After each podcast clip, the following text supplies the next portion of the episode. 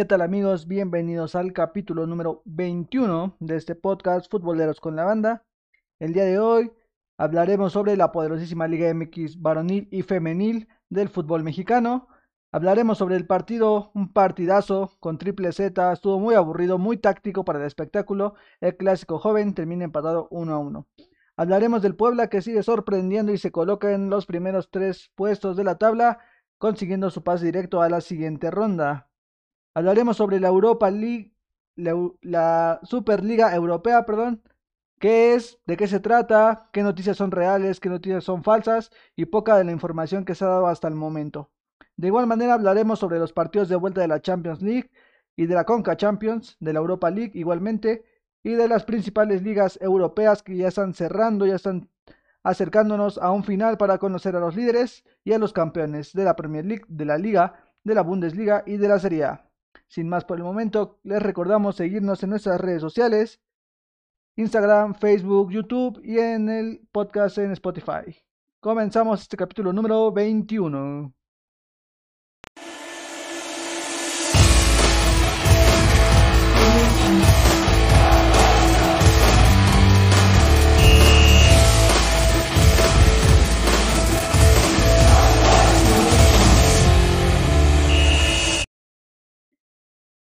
Comenzamos hablando de la jornada número 15 del fútbol femenil de la Liga MX, en el cual se abrió la jornada el día viernes 16 de abril, un partido que enfrentó al Cruz Azul en la Noria contra las Chivas Rayadas del Guadalajara.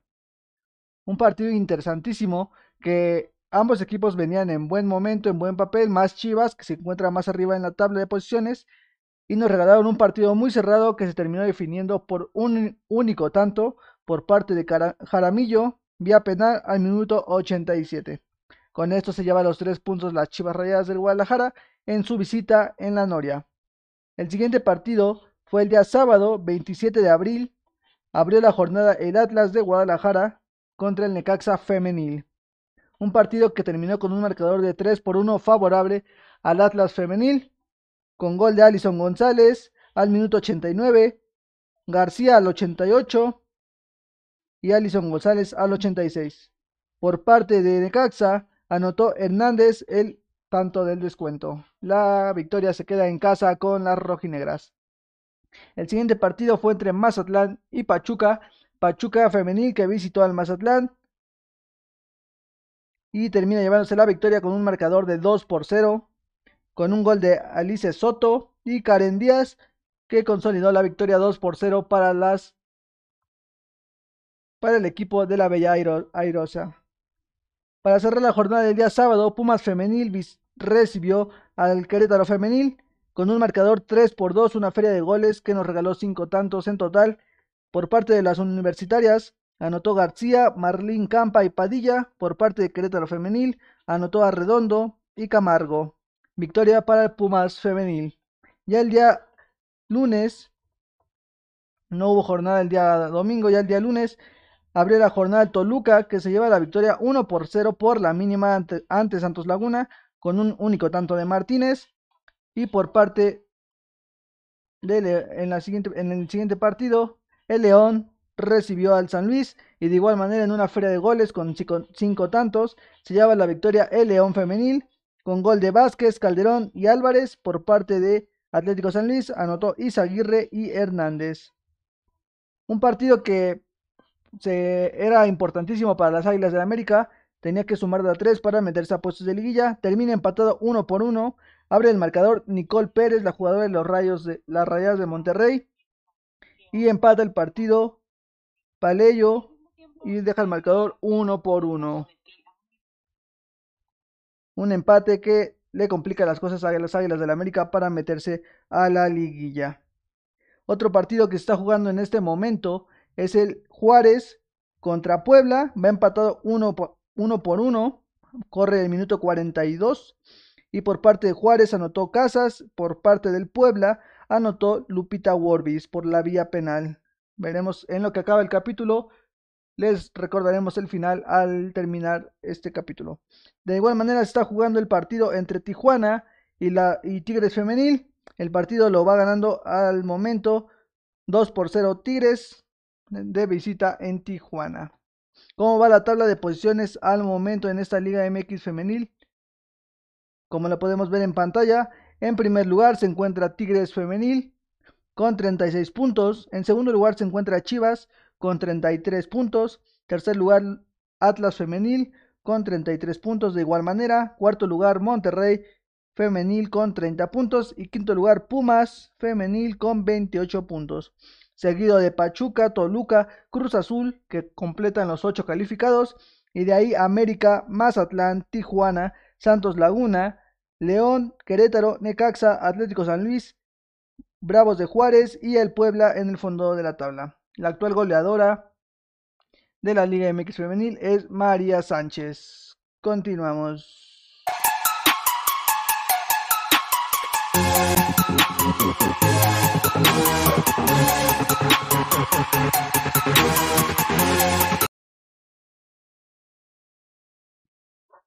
Continuamos con la jornada que se jugó este fin de semana de la Liga MX varonil. Partidos muy interesantísimos, principalmente el clásico joven que se jugó el día sábado, pero empezamos con la jornada del día viernes, que no le vamos a dedicar mucho tiempo, ya que fue una de las jornadas más aburridas de este torneo, de estos dos partidos que no dieron nada para nadie. El primero, para abrir el viernes botanero, para abrir la jornada, el Necaxa recibió al Querétaro y terminan repartiendo puntos 0 por 0, no hay nada para nadie. Y el siguiente partido del día viernes fue el Mazatlán contra los rojinegros del Atlas, que de igual manera termina empatado 0 por 0. Ya nos vamos al día sábado, que fue donde cayeron los goles. Primero tuvimos el Atlético San Luis, que recibió en la perla de Occidente al Puebla, un Puebla que está sorprendiendo a propios extraños, que está jugando un fútbol muy interesantísimo, termina goleando 4 por 1 a un Atlético San Luis que al parecer no tiene ni pies ni cabeza y deben de preocuparse por la multa que aplica la federación. Al minuto 41 abre el marcador el mejor goleador mexicano de este torneo que es Santi Ormeño, pone al 41 el 1 por 0. Al 60, Cristian Tabó, un riflazo desde fuera del área que termina dentro de las redes. Luis Gallegos abre eh, acerca de los potosinos 2 por 1, pero al, al 84, Daniel Álvarez, el Fideo, por la vía penal después de una falta cometida sobre Amaury Escoto, anota el 3 por 1 y ya para cerrar esta goleada, Martínez anota el 4 por 1 al minuto 94. Interesantísimo lo que está haciendo Nicolás Larcamón.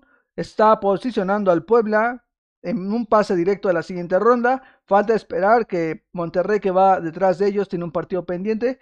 Y Santos Laguna, que de igual manera se quiere meter dentro de los cuatro. Ahorita veremos qué partidos les, les deparan a los siguientes en la jornada que viene. Otro partido interesantísimo, las Chivas Rayadas del Guadalajara recibían en el Estadio Arcon a un Solos de Tijuana que no tenía técnico en ese momento con un marcador de 2 por 0, con un gol de Vega y de Angulo al minuto 49 y 80, se termina llevando la victoria 2 por 0 las Chivas Rayadas del Guadalajara. Al minuto 16, JJ Macías falla un penal que es atajado de buena forma por, el portero de Tijuana y sufrió un poco al principio el club Guadalajara. Lamentable lo de Tijuana, empezó un torneo muy interesantísimo. Eh, lamentablemente empezó a tener derrotas, vino en declive y ahorita se quedó sin técnico la jornada pasada. Y hace unas cuantas horas anuncian como nuevo técnico a Robert Dante Siboldi, el, el ex técnico de Cruz Azul, ex técnico de Santos, va a probar suerte en la frontera. Chivas, con ciertos cambios en la alineación, hizo rotación de algunos, de algunos jugadores, principalmente en el medio campo y en la portería, creo que fue donde más rotó y le está dando frutos. Veremos, veremos si le alcanza a salvar el torneo para Víctor Manuel Bucetich. Veremos si, si es suficiente meterse y ganar dos, tres partidos para lograr meterse al repechaje. Y la liguilla es otro torneo. Entonces veremos qué es lo que sucede, si le alcanza y si no, pues lamentable lo que está teniendo. Aún si se mete, creo que el torneo que está teniendo es lamentable. Pero veremos qué es lo que pasa con estas chivas rayadas del Guadalajara. De ahí, para cerrar la jornada de día sábado, tuvimos el partido del clásico joven, un partido pues muy estratégico, muy táctico, muy cerrado, muy de análisis como tal. A la gente que le gusta el análisis deportivo, que le gusta la táctica, que le gusta la estrategia. Fue un partido muy bueno, fue un partido muy fructífero en este aspecto, pero en tema de espectáculo fue un partido muy aburrido, fue muy trabado, muy poca mm, explosividad, muy poco espectáculo, show por parte de ambos equipos. Se esperaba más espectáculo porque eran el 1 y el 2 del, torneo y creo que, por eso se, se bloquearon ambos equipos.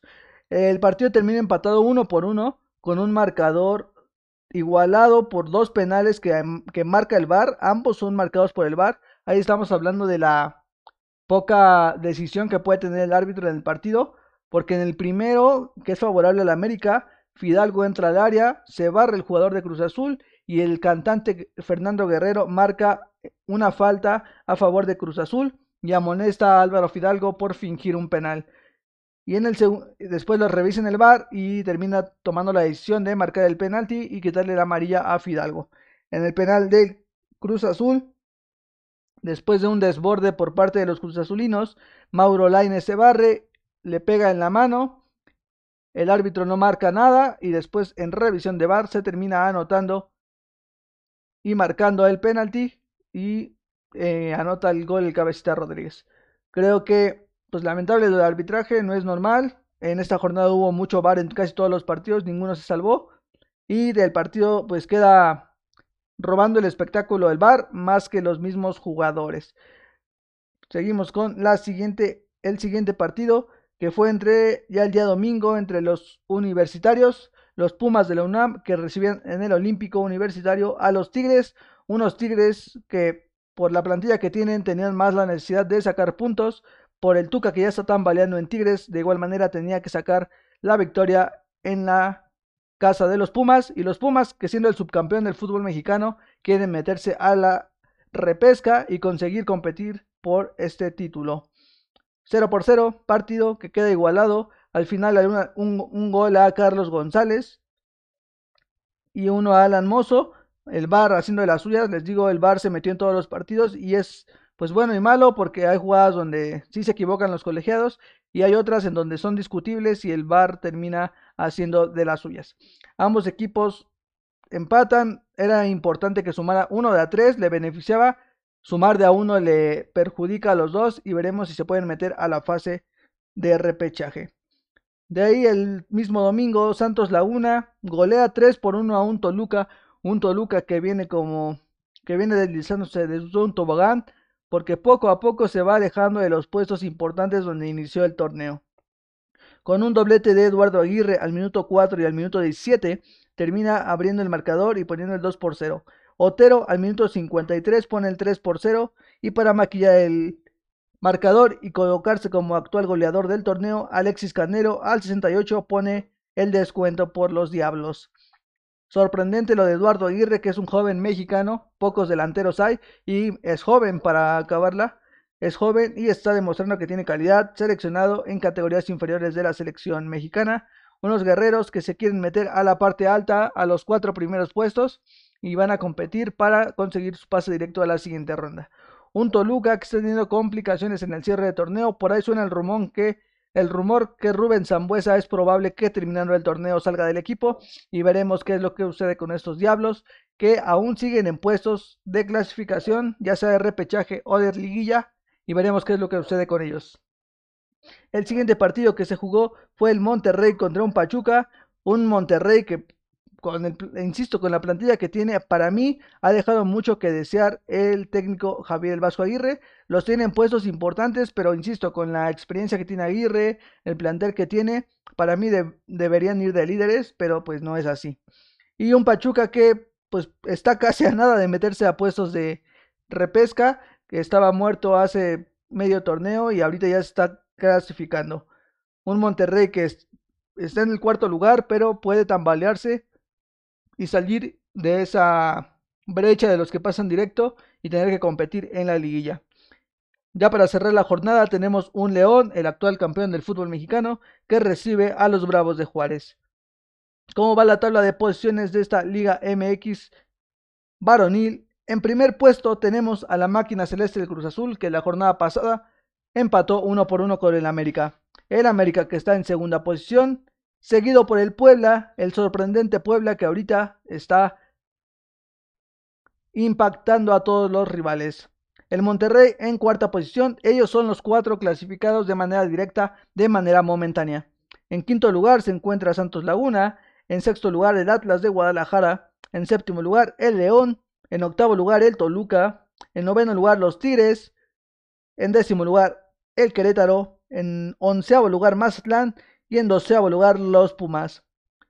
En trece se encuentra Pachuca, seguido de Chivas, Tijuana, Atlético San Luis, Bravos de Juárez y Necaxa. A falta de dos partidos, solamente veo con posibilidades de meterse o competir a un Tijuana, a unas Chivas y a un Pachuca, que son los, que se encuentran fuera de puestos de repesca. Y de ahí a San Luis, Juárez y Necaxa totalmente borrados en este torneo. ¿Cómo va la tabla de goleo de la Liga MX varonil? En primer puesto tenemos a Alexis Canelo de los Diablos Rojos del Toluca con 10 goles. En segundo lugar, bueno, un triple empate en segundo lugar. Tenemos a Rogelio Funes Mori de los Rayados del Monterrey, a Santi Ormeño del Puebla y a Nicolás Ibáñez del Atlético San Luis. ¿Qué nos depara para la siguiente jornada del fútbol de la Liga MX varonil? La jornada número 16 nos regala partidos muy interesantes. Tenemos para abrir la jornada el Puebla contra Pumas, un Puebla que se juega en la capital del estado, que ya va a ser con estadio abierto, ya permitió el gobernador que asista a público, aproximadamente va a recibir a 9 mil personas, casi pegándole a las 10 mil, y aún no se sacan noticias sobre cómo va a ser el sistema del boletaje. Tijuana que va a recibir a los Rayos del Necaxa en la frontera. León que va a visitar al Mazatlán. Esto el día viernes. Ya para el día sábado tenemos un Cruz Azul que recibe en el Estadio Azteca al Atlético San Luis, el clásico Tapatío Atlas de Guadalajara que recibe a las Chivas, el clásico Regio Tigres en el Volcán recibe a los Rayos del Monterrey. Ya para el día domingo tenemos el Toluca contra el América y el mismo domingo tenemos Querétaro contra Bravos de Juárez. Para cerrar la jornada tenemos un Pachuca contra Santos Laguna el día lunes. Continuamos.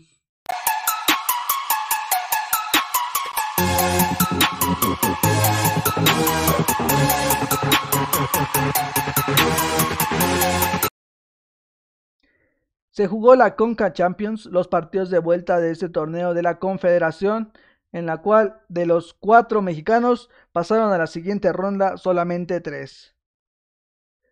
Tenemos el primer, clasificado que se encuentra en la parte superior, como lo pueden ver en su pantalla, que fue el Cruz Azul, que venció al Aranchey equipo haitiano. En el partido de ida quedaron 0 por 0 y en el partido de vuelta el Cruz Azul los aplastó 8 por 0.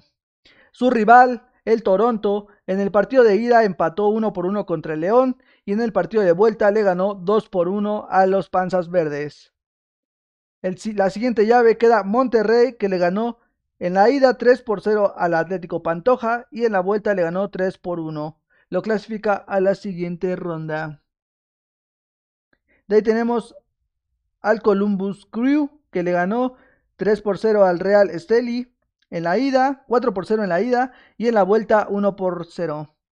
De ahí tenemos al Atlanta, equipo de la MLS, que en el partido de ida ganó 1 por 0 contra el Alajuense y en el partido de vuelta igual gana por la mínima 1 por 0. Ahí en ese equipo se encuentra Jürgen Damm, que va a enfrentar al Philadelphia al Philadelphia Unión, que en el partido de ida ganó 1 por 0 al Zaprisa y en el partido de vuelta goleó 4 por 0 al mismo equipo. El América, que en el partido de ida ganó 2 por 1 al Olimpia de visitante y en el partido de vuelta en una serie, en un partido muy de barrio, pierde 1 por 0, pero por los goles de visitante termina ganando el partido 2 por 2 y pasa a la siguiente ronda que enfrenta al Portland Timbers, que en el partido de ida empató 2 por 2 contra el Maratón y en el partido de vuelta le ganó 5 por 0. ¿Cómo quedan las llaves? Como las pueden ver en pantalla y les doy las fechas para que hagan su agenda. El primer partido que tenemos en pantalla es el Toronto contra el Cruz Azul. Primero visita el Cruz Azul y después le toca de local. Su primer partido es el 27 de abril. La vuelta se juega el 4 de mayo. El siguiente partido que tenemos es el Monterrey contra el Columbus Crew. Primero visita el Monterrey el 28 de abril y después recibe el 5 de mayo. De ahí tenemos el Atlanta United contra el Philadelphia Union. El Atlanta recibe de local el 27 de abril y visita el 4 de mayo. Y para cerrar la última llave, el América visita al Portland, Timbers el 28 de abril y recibe en el Azteca el 5 de mayo. Todo esto por la pantalla de Fox Sports. Esperemos que le vaya bien a los mexicanos y que sean buenas llaves y que la final sea mexicana. Continuamos.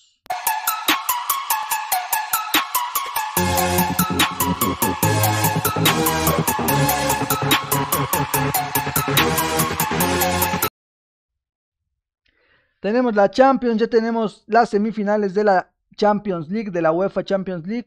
Pero primero vamos a ver cómo quedaron la ronda anterior de cuartos de final, los partidos de vuelta.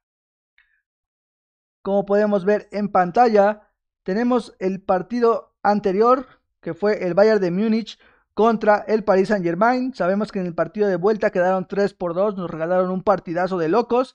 Y en el partido de, de vuelta, el Bayern de Múnich gana 1 por 0. Y como en los memes, cuando ganas, empatas y aún así pierdes. Lamentablemente por los goles de visitante, que anotó 3 el Paris Saint Germain, el partido termina empatado 3 por 3, pero por, insisto, por los goles de visitante, el Paris Saint Germain avanza a la siguiente ronda. La siguiente llave fue entre el Manchester City y el Borussia Dortmund, un partido que el partido de ida fue muy parejo y lo ganó el Manchester City 2 por 1. Y en el partido de vuelta le iba todo bien en los planes al Borussia Dortmund, ganando 1 por 0 y empatando el global 2 por 2 que los clasificaba a la siguiente ronda. Pero después de un error muy pues malo por parte de Henry Kahn, comete una mano que termina siendo marcado penalti y lo anota el Manchester City y de ahí anota el segundo tanto y, y catapulta al Manchester City a la siguiente ronda. El siguiente partido que tenemos es el Real Madrid contra el Liverpool que después de una ida ganando 3 por 1 de local, el partido de vuelta solamente lo sobrellevó y encaminó a Liverpool sin conseguir ningún tanto ninguno de los equipos y clasifica el Real Madrid a la siguiente ronda. En el último partido entre el Porto y el Chelsea, en el partido de ida ganó 2 por 0 el Chelsea y en el partido de vuelta con un golazo por parte del jugador del Porto de, de tijera de chilena acerca a los portugueses pero no consiguen acercarse al marcador. Quedan 2 por 1 y se quedó a un tanto de, de alargar el partido a los tiempos extras. Como tenemos las semifinales, como pueden ver en pantalla, la primera semifinal es Paris Saint Germain contra Manchester City, duelo de millonarios. Y el rey de Europa, el Real Madrid, que recibe a un Chelsea que está renaciendo de las cenizas. El 27 de abril, el Real Madrid recibe en el Alfredo Di Stefano al Chelsea. Y en la vuelta se juega el 5 de mayo, el Chelsea recibe al Real Madrid. En la otra llave, el Paris Saint Germain, el 28 de abril, recibe en el Parque de los Príncipes al Manchester City. Y el Manchester City recibe el 4 de mayo al Paris Saint Germain. Partidazos que tendremos en la UEFA Champions League. Esperemos si no decepcionen y que sean los mejores partidos, a menos que pase una catástrofe que ahorita estaremos platicando. Continuamos.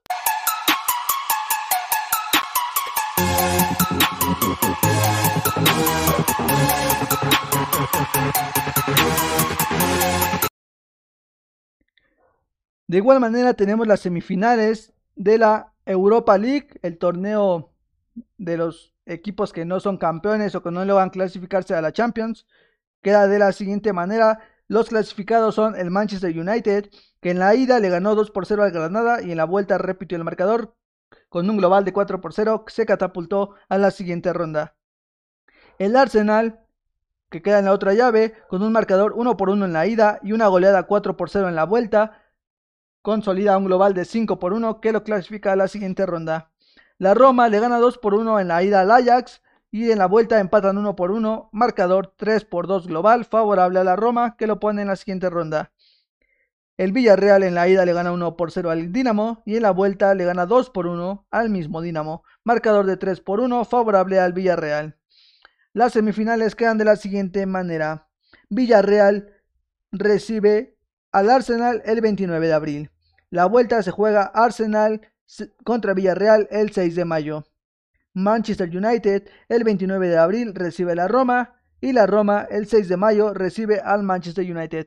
Partidazos de equipos europeos. Veremos cuál de los dos se llega a consolidar como el campeón de la Europa League.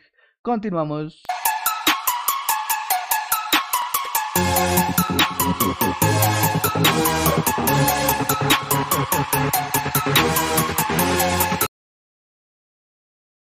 Vamos a hablar sobre las ligas europeas. Empezamos con la Liga Española, que tiene uno de los cierres más interesantes que se ha conseguido en los últimos, en los últimos años como tal. Vamos a hablar de cómo se jugó la jornada número 33 del fútbol europeo. Partidos muy interesantísimos, un cierre muy bueno para conseguir al campeón de esta liga entre los tres más importantes del fútbol español. Se jugó la jornada número 33. El Osasuna le ganó 2 por 0 al Elche. El Sevilla le ganó 2 por 1 a la Real Sociedad. El Alavés le ganó 1 por 0 al Huesca. El Atlético de Madrid golea 5 por 0 al Eibar con doblete de, de, Correa, doblete de Llorente y un gol de Carrasco. El Betis empata 2 por 2 contra el Valencia. Celta de Vigo empata 0 por 0 contra el Cádiz. El Real Madrid deja ir puntos y empata 0 por 0 contra el Getafe. El Villarreal golea 5 por 1 al Levante. Y el día miércoles se juega el Athletic de Bilbao contra, la Real, contra el Real Valladolid y el Barcelona contra el Granada. Recordemos que estos dos equipos, Atlético, Athletic y el Barcelona, jugaron la, la Supercopa de la Liga este fin de semana y es por eso que no pudieron jugar sus partidos correspondientes a la Liga Española. Pero ¿qué tenemos para el cierre de esta liga? principales partidos que tendrá tanto el Atlético de Madrid, el Real Madrid y el Barcelona. Sabemos que entre el Barcelona y el Real Madrid todavía hay un duelo directo que va a definir quién va a ser el campeón como tal y veremos qué es lo que sucede. Son partidos muy interesantísimos que van a definir como tal cómo se cierra la liga y veremos qué es lo que nos regalan. Empezamos con el Atlético, ¿les parece bien? El Atlético en la jornada número 34 todavía va a jugar contra el Huesca. El siguiente partido que tiene es contra el Huesca. Un partido no tan complicado, claro que, claro que sí. De ahí tiene al Athletic. Al Athletic de Bilbao creo que va a ser un rival muy duro en este cierre de temporada. En mayo abre contra el Elche. No creo que sea complicado. Tiene el partido el 8 de mayo contra el Barcelona. De ahí el 12 de mayo ah, recibe a la Real Sociedad. El 15 de mayo recibe a los Asuna. Y para cerrar su temporada visita al Real Valladolid. Ahora vamos con el Barcelona. ¿Qué partidos le quedan? Para empezar, tiene que reponer su partido pendiente que tiene contra el Granada, que están puestos, está, jugó la Europa League, creo que son partidos importantes los que ha hecho el Granada. Primero recibe al Getafe el 27 de abril. Visita al Villarreal. Recibe su partido pendiente contra el Granada.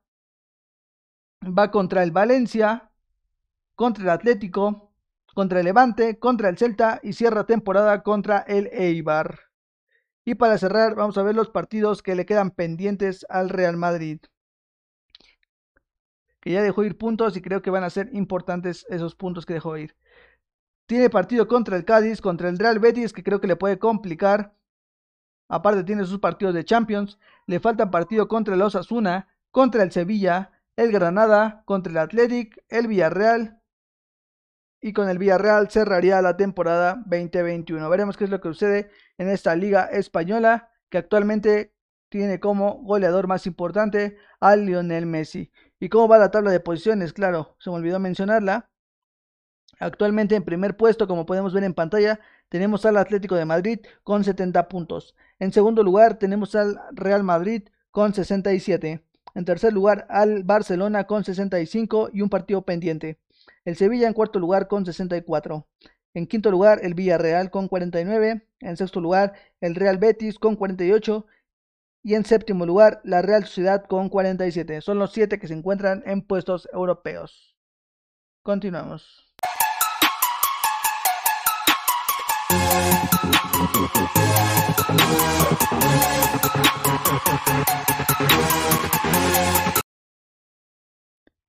Nos vamos a la Premier League, la Premier League que siempre nos ha regalado partidos muy interesantes y para mí es la liga más competitiva de todo el continente europeo. Veremos qué es lo que nos regaló en esta jornada número 31. La jornada número 32, perdón. Se abrió el viernes 16 de abril un partido entre el Tottenham y el Everton que terminó empatado 2 por 2. Partido entre el Newcastle y el West Ham que se terminó llevando la victoria 3 por 2 el Newcastle. De ahí tenemos un partido entre los Wolves y el Sheffield United que termina ganando 1 por 0 los Wolves de Raúl Jiménez, claro, sin Raúl Jiménez. De ahí nos vamos el partido entre el Arsenal y el Fullman que termina empatado 1 por 1 y reparten puntos y ninguno queda campeón como tal. Tenemos el partido entre el Manchester United y el Burnley, que termina ganando el Manchester United 3 por 1 y se lleva la victoria. Tenemos un empate 1 por 1 en el partido entre el Leeds United y el Liverpool, que es deja ir puntos importantes el Liverpool, que le complica aún más meterse a puestos europeos y conseguir cosas importantes en este torneo. Quedan partidos pendientes. No, nos han jugado tres partidos de esta jornada número 32 de la Premier League. Partido entre el Chelsea y el Brixton. Es uno de los que queda aún pendientes. El Aston Villa contra el Manchester City. Y el Leicester City contra el West, West Bromwich. ¿Cómo va la tabla de posiciones en esta liga? Que es de las más importantes del fútbol europeo. En primer puesto tenemos al Manchester City, como lo podemos ver en pantalla, que suma 74 puntos. En segundo lugar tenemos al Manchester United con 66. En tercer lugar tenemos al Leicester City con 56 puntos. En cuarto lugar al West Ham con 55 puntos. Y en quinto lugar al Chelsea con 54 puntos. La tabla de goleo posiciona en primer puesto a Harry Kane.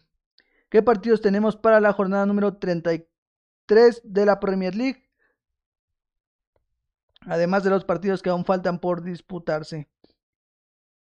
Jornada número 33, ya se empezó a jugar y ya la abrió el Tottenham contra el Fullman, que se lo terminó llevando el Fullman 1, el Tottenham 1 por 0, perdón.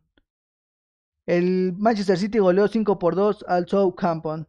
Los partidos que nos han jugado, Arsenal contra Everton, Liverpool contra Newcastle, West Ham contra Chelsea, Sheffield United contra Brixton, Wolves contra Burnley, Leeds United contra Manchester United, Aston Villa contra West Bromwich y Leicester City contra Crystal Palace. Esperemos si se terminen de jugar esos partidos y tengamos un cierre extraordinario en la Premier League, que para mí esta es de las ligas que ya se está decantando y posiciona en primer puesto al Manchester City y posible campeón de esta liga. Continuamos.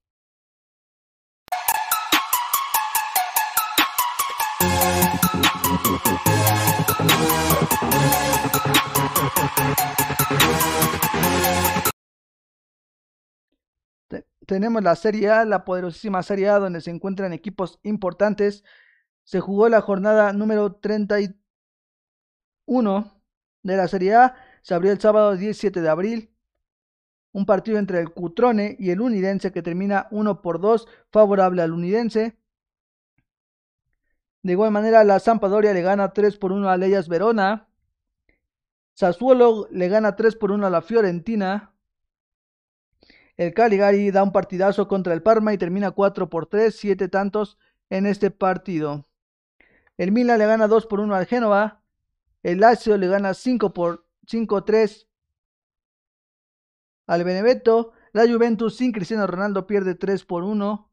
Pierde 1 por 0, perdón, contra el Atalanta. Insisto, no jugó Cristiano y se vio la ausencia del portugués. La Bologna le gana 4 por 1 al Spezia. Torino le gana 3 por 1 a la Roma. Y el Napoli y el Inter reparten puntos y queda el marcador 1 por 1. ¿Cómo queda la tabla de posiciones hasta el momento?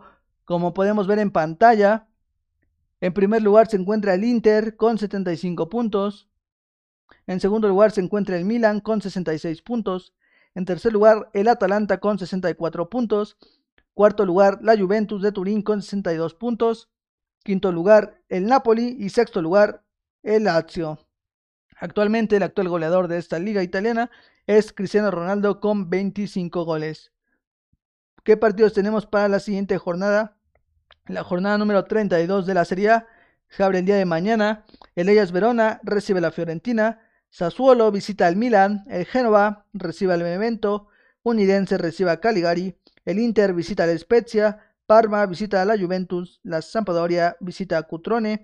Bologna recibe a Torino la Roma recibe al Atalanta y el Napoli recibe a la Lazio. Gran cierre de esta liga que de igual manera está decantando el Inter por ser el campeón por el Scudetto. Continuamos.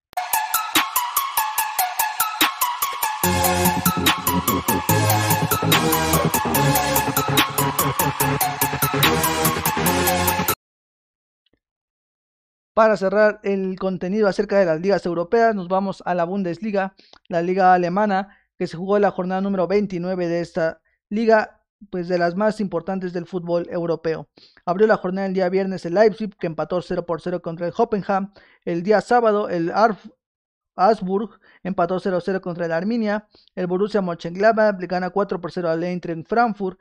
El Schalke pierde 4 por 0 contra el Freiburg. El Unión Berlín le gana 2 por 1 al Stuttgart. Partidazo entre el Wolfsburg y el, el Bayern de Múnich, que termina 3 por 2 favorable al Bayern de Múnich. El Leverkusen golea 3 por 0 al Lyon. El Borussia Dortmund golea 4 por 1 al Wender Bremen. Y partido pendiente entre el Mainz y el Hertha Berlin. ¿Cómo va la clasificación en esta liga alemana? Como vemos en pantalla, el primer puesto tenemos al Bayern de Múnich con 68 puntos. En segundo lugar tenemos al Leipzig con 61 puntos. Tercer lugar tenemos al Wolfsburg con 54 puntos. En cuarto lugar tenemos al en Frankfurt con 53 puntos. En quinto lugar tenemos al Borussia Dortmund con 49 puntos. Y en sexto lugar tenemos al Bayer Leverkusen con 47 puntos. ¿Cómo va la tabla de goleo? Descomunal lo que está haciendo Robert Lewandowski. Actualmente suma 35 goles que lo dejan en el primer puesto en solitario que viene en la jornada número 30 del fútbol alemán. El Lyon recibe al Leipzig, el Schalke visita al Arminia, el Bayern Leverkusen visita al Bayern de Múnich, el Frankfurt recibe al Augsburg, el Borussia Dortmund va a recibir al Unión Berlín, el Hoffenheim recibe al Borussia Mönchengladbach, el Wolfsburg visita al Stuttgart, el Mainz visita al Wender Bremen y con eso cerramos la jornada número 30 del fútbol alemán. Gran está separándose del primer puesto el Bayern de Múnich, está a 7 puntos arriba del segundo lugar y creo que va a ser el campeón de esta liga alemana. Continuamos.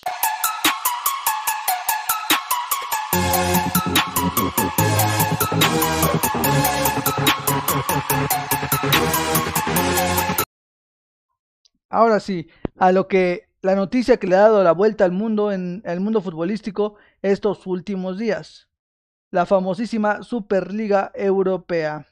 ¿Qué es? ¿Qué es esta famosísima Liga Europea? Vamos a empezar a explicar de manera pues muy básica, muy precisa qué es esta liga y de ahí nos vamos a lo que ha a las noticias tanto falsas como importantes que han salido poco a poco sobre esta liga europea. Pues comenzamos explicando qué es esta liga, ¿no?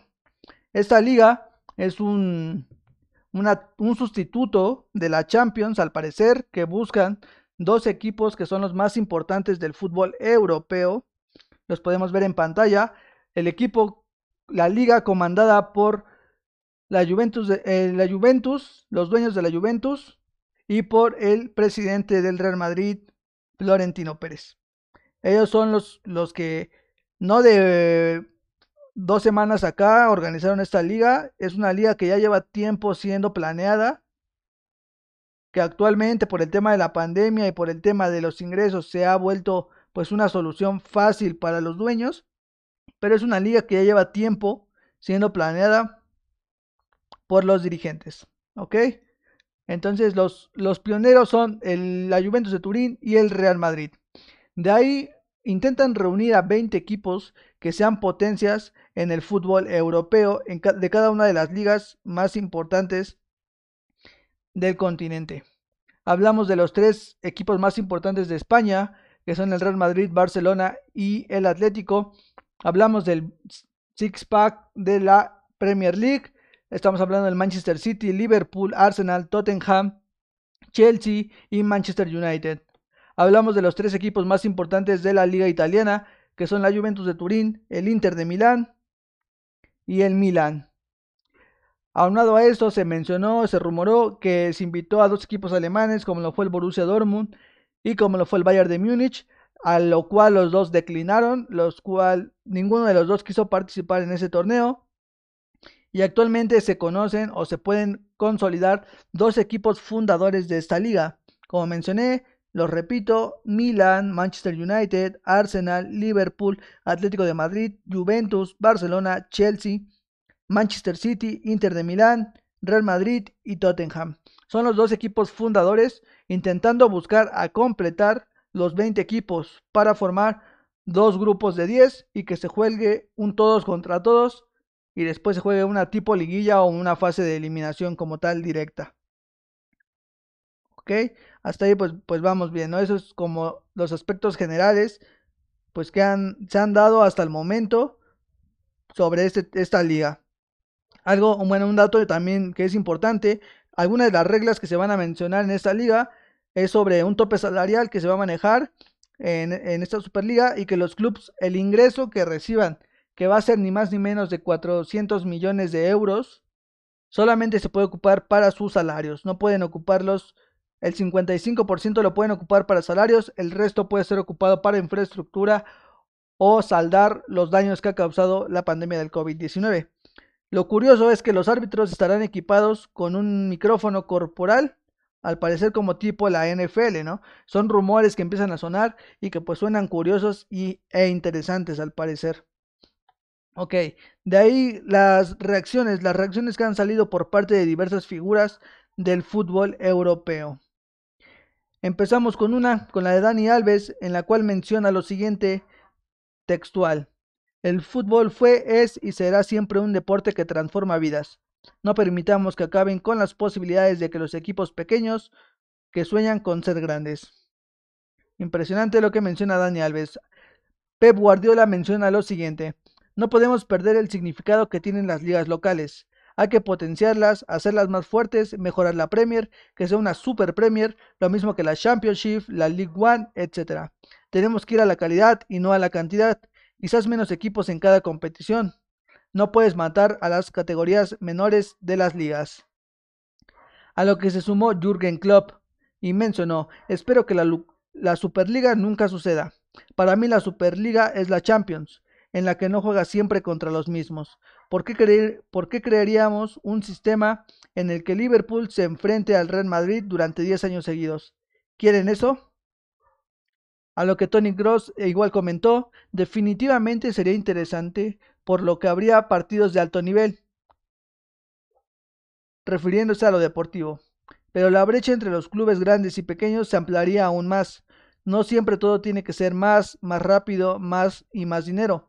Estas competiciones tratan de absorber todo lo económico. Quieren exprimir a los jugadores físicamente, pero soy un gran fan soy un gran fan de dejar las cosas así cuando van bien. Las ligas son top junto con la Champions League y el Mundial. André Herrera mencionó, jugador del Paris Saint Germain, me enamoré del fútbol popular, del fútbol de los aficionados, del sueño de ver el equipo de mi corazón competir contra los más grandes. Si esta Superliga Europea avanza, se acabarían esos sueños, se acabarían las ilusiones de los aficionados, de los equipos que no son gigantes de poder ganarse en el campo, el competir en las mejores competiciones. Amo el fútbol y no puedo quedarme callado ante esto. Creo que la Champions League mejorará, pero no, pero no en que los ricos roben lo que el pueblo creó, porque es una cosa que el deporte más bonito del planeta. Además, Marcelo Bielsa, un histórico del fútbol, menciona, una de las razones por que el fútbol es el deporte más popular del mundo es porque los débiles pueden vencer a los poderosos. Ahora, aunado a todas esas reacciones que han dicho todos los jugadores y técnicos del fútbol europeo, ¿por qué las dicen? Se menciona y la UEFA tomó una postura ciertamente radical ante los equipos que se vayan a competiciones como es esta de la Superliga que no está avalada por la FIFA ni la UEFA. De primera menciona que, como mencioné al principio, este es un torneo, la Superliga, que intenta suplir la Champions League. O sea, la idea de los equipos era jugar su liga local en cada uno de sus países y competir a nivel europeo en esta Superliga. Algo que estaba en sus planes y que actualmente parece que no va a ser así. Todos los equipos que se vayan a la Superliga terminarán vetados y expulsados de las competiciones europeas, llámese Champions League, llámese Europa League y Mundial de Clubes. Además, todos los jugadores que sean seleccionados de todos estos equipos, que para mí son la mayoría, no podrán competir con sus selecciones en las competiciones organizadas por la FIFA. Llámese Eurocopa, llámese Mundial, llámese Confederaciones, Copa América, Copa Oro, entre otras. Obviamente sus clasificaciones al Mundial. A lo que esta semana, el día de hoy, para ser exactos, el presidente del Real Madrid, Florentino Pérez, salió a dar ciertas declaraciones en la cual deja pues, entrever quién es el mandamás de esta de este fútbol mundial como tal, ¿no? Mencionó que no van a ser eliminados de, de las ligas, menciona él, es su postura, menciona que tiene el apoyo de, de varios dirigentes, como lo es el Barcelona, que es el más cercano que tiene, como mencioné de la Juventus, como mencioné del Manchester City, de Liverpool, entre otros. Creo que son equipos muy, muy fuertes y pues principalmente económicamente. Algo que quiero mencionar y creo que es un dato pues ciertamente relevante, la creación de la Copa de Europa actualmente Champions League fue en 1955. Pues sucedió, pues por decirlo de la misma manera que está sucediendo ahorita. Se hizo un torneo, se creó un torneo nuevo en el cual lo encabezó el conocido Santiago Bernabéu, al cual le, pusieron el nombre del Estadio del Real Madrid pero ellos revolucionaron el fútbol en el 55 creando un torneo a nivel europeo en el cual los campeones de las ligas competían por un torneo que después evolucionó y se convirtió en la famosísima Champions League. Digo, en ese tiempo no había un torneo europeo, se crea uno nuevo y creo que es bueno para todos. Actualmente hay un torneo europeo que como vemos en pantalla es la Champions League y al crear otro torneo europeo pues realmente no, no le veo un sentido bueno a esta idea que están creando. No descarto que funcione, pero para mí creo que no sería una buena idea. En declaraciones como menciona que hizo Florentino Pérez, menciona que lo hace principalmente para que el fútbol, para que el fútbol no pierda como tal, que actualmente según el fútbol estaba perdiendo interés y yo no veo que sea así, al menos en el tema de espectáculo y y como aficionado, pues vemos que el fútbol sigue siendo uno de los pilares más importantes a nivel mundial. O sea, realmente el fútbol llama mucho la atención. Pero ellos mencionan que no. Ellos mencionan que lo hacen para ayudar a todos, según. Cuando yo veo que solamente llevan a los equipos top, equipos que tienen inversionistas muy grandes, como lo es el Manchester City, como lo es el Tottenham, el Real Madrid, ni se diga, el Chelsea, la Juventus, todos los equipos grandes que tienen inversionistas extranjeros. Entonces solamente lo ven por el tema del dinero. Varios jugadores y técnicos han mencionado sus posturas no a favor, todas han sido en contra y los jugadores que no han hablado no sé por qué no lo han hecho. Uno de los técnicos que habló fue Mourinho, eh, que mencionó que, que no le gustaba este tipo de torneos y aprovechando sus malos resultados fue despedido el técnico portugués del Tottenham. De ahí en fuera, insisto, otros jugadores han mencionado y algo curioso que, que, que, retomo de lo que menciona Cross es que los quieren explotar, los quieren exprimir, son la materia prima. Y, no, y en Europa si hay una asociación, si hay una asociación de jugadores y una asociación de jugadores que, que se respeta, que si ellos deciden vamos a parar la liga o vamos a parar tal torneo o no vamos a jugar, se hace, porque allá ya lleva mucho tiempo esa asociación y siempre ha tenido un valor muy importante porque la materia prima, insisto, son los jugadores.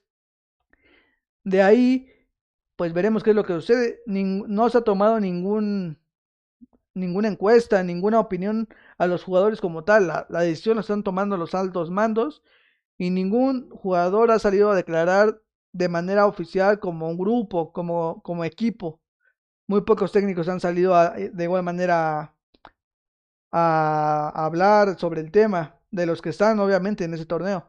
salió Mourinho y terminó siendo despedido, aprovechando que tenía malos resultados, pues le dieron las gracias. Pero creo que es, pues es interesante, claro que sí, es, están saliendo poco a poco las noticias. Eh, podría compararse ciertamente con un intento que se hizo acá en México, ¿no? Que fue la Liga del Balompié, pero pues nada que ver con un, e, un, un territorio primermundista en la mayoría, que es el de Europa. ¿Qué puede pasar? Yo veo interesante, en tema de espectáculo va a ser muy interesante ver equipos top enfrentarse en una liga todo el tiempo, ¿no?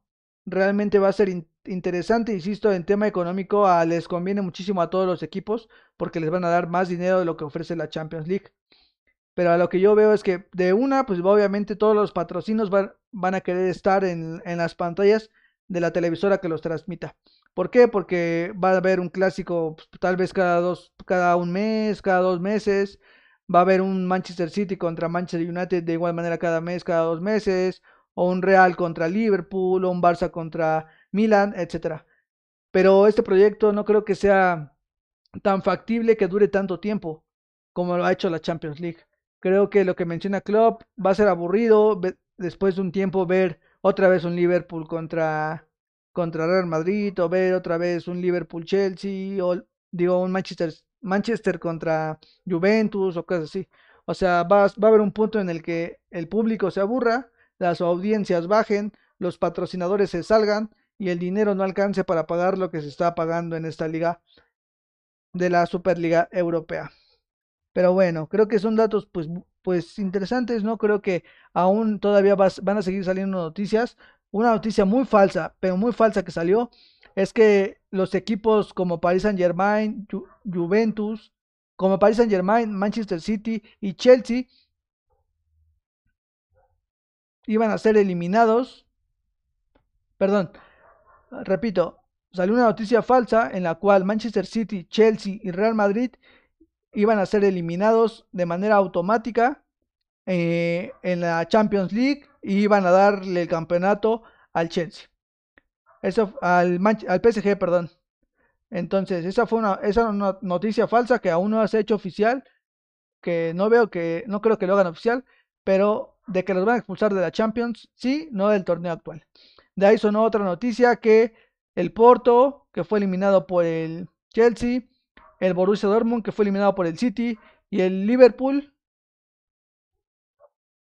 que fue eliminado por el que fue eliminado por el Real Madrid, no es el Liverpool, perdón, ahorita les menciono bien cuál es ese dato. Aquí está. Que el Bayern de Múnich, el Porto y el Borussia Dortmund podrían regresar a las semifinales y reemplazar al Real Madrid, al Chelsea y al Manchester City que se, fueron, que irían a la Superliga. Otra opción sería darle el título al PSG, pero se perdería mucho dinero, entonces se buscaría a completar las semifinales con los mencionados Bayern de Múnich, Porto y Borussia Dortmund. De igual manera, es una noticia falsa que, que realmente no tiene nada que ver. Esta semana será importante para ambas ligas, para el fútbol europeo como tal, para la UEFA. Hay reunión el día viernes entre los organizadores de la Liga Europea, de la Superliga y los organizaciones de la UEFA y de la FIFA. Veremos qué es lo que sucede. Creo que va a ser un parteaguas lo que sucede esta semana en el fútbol europeo y es muy probable que si esta Superliga se llega a concretar, en un futuro veamos una Superliga Sudamericana y una Superliga Norteamericana y así poco a poco el monopolio de, este, de esta nueva liga se empiece a expandir en todo el mundo y termine supliendo a la Champions League que ha dominado muchísimo tiempo. Pues veremos qué es lo que sucede, quién da la mano a torcer en este debate entre cuál liga es la buena, cuál liga va a ser la más importante, cuál de las dos va a ser interesante y creo que deben de enfocarse en su inversión, claro que sí, porque obviamente es su dinero, en, el, en que no se pierda la esencia del fútbol que se ha perdido desde hace muchísimo tiempo y que pues deben de pensar en la afición que creo que es la que va a hacer que estos proyectos puedan crecer o mantenerse o fracasar. Entonces creo que son los tres pilares que deben de pensar, negocios, afición y lo principal, el deporte y priorizar la materia prima que es lo que hace que todo funcione. Sin más por el momento, se los dejo ahí al debate. ¿Ustedes cuál creen que sea la mejor opción? ¿La Europa League? ¿La Super League? ¿Europea o la Champions League? ¿Cuál de ustedes, con cuál de ustedes se quedan? Continuamos con el podcast.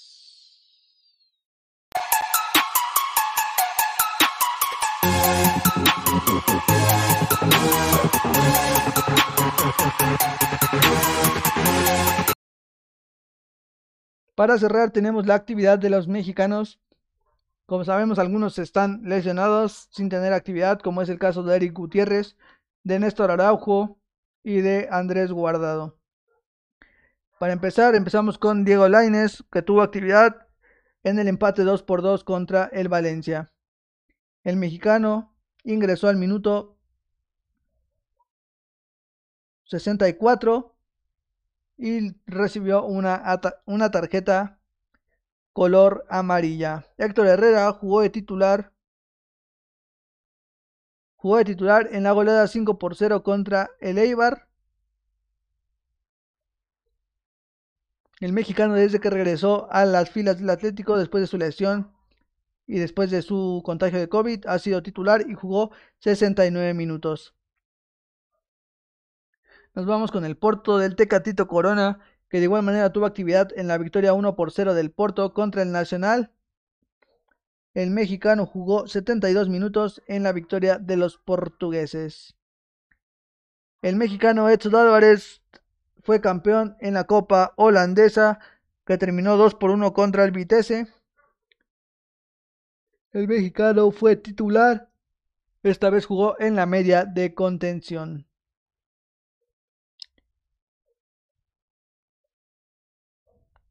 En, Bélgica, Arteaga, el mexicano Arteaga, perdió su equipo 3 por 2. El Genk pierde 3 por 2 contra el Antwerp. Y el mexicano Arteaga jugó los 90 minutos, titular indiscutible desde hace varios partidos. De igual manera, en la liga belga, sufrió una goleada 7 7-2 en la jornada número 34, en la cual el mexicano Omar Gobea jugó 66 minutos. En la liga australiana, el mexicano tuvo la victoria 3 por 1. El mexicano Víctor Dávila, si no me equivoco, Ulises Dávila jugó los 91 minutos que duró el partido y termina llevándose la victoria 3 por 1 en la liga australiana.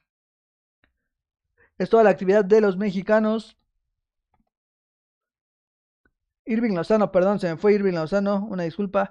Irving Lozano de igual manera tuvo actividad en el empate 1 por 1 contra el Inter. El mexicano Irving Lozano entró de cambio al minuto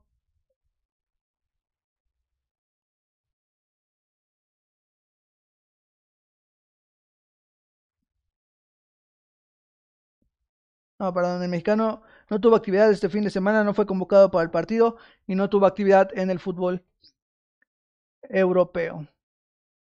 Continuamos con el podcast.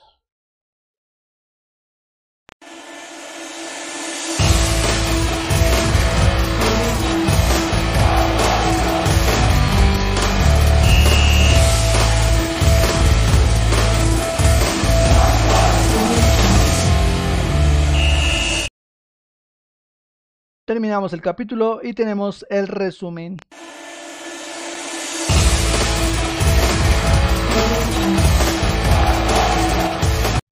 Terminamos el capítulo y tenemos el resumen de este episodio número 21 de Futboleros con la banda.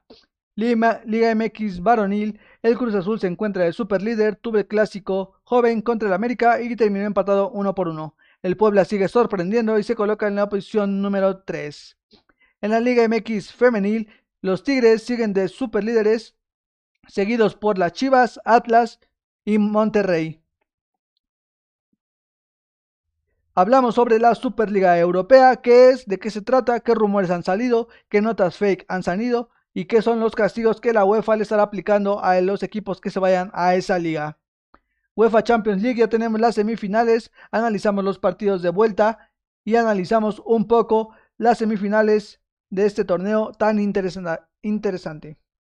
Analizamos las ligas europeas más importantes, la Premier League encaminado el Manchester City para conseguir el campeonato, la Liga Española que va a tener un cierre muy importantísimo entre los tres equipos más importantes de esa liga, Real Madrid, Atlético de Madrid y Barcelona, la Bundesliga que el, el Bayern de Múnich se empieza a alejar de Leipzig y Robert Lewandowski que la sigue rompiendo con 35 goles. En la Serie A el Inter el Inter de Milán se posiciona en primer puesto para llevarse el Scudetto. Actuales goleadores de cada liga, Harry Kane en la Premier League, Lionel Messi en la Liga Española, Robert Lewandowski, como lo mencioné, en la Bundesliga y Cristiano Ronaldo en la Serie A. Les recordamos seguirnos en nuestras redes sociales, Instagram, Facebook, YouTube y escucharnos en el podcast Futboleros con la Banda. Muchas gracias, dejen en los comentarios sus opiniones acerca de todo lo que hablamos el día de hoy. ¿Y ustedes qué prefieren? ¿Champions League o Superliga Europea? Nos despedimos y hasta la próxima.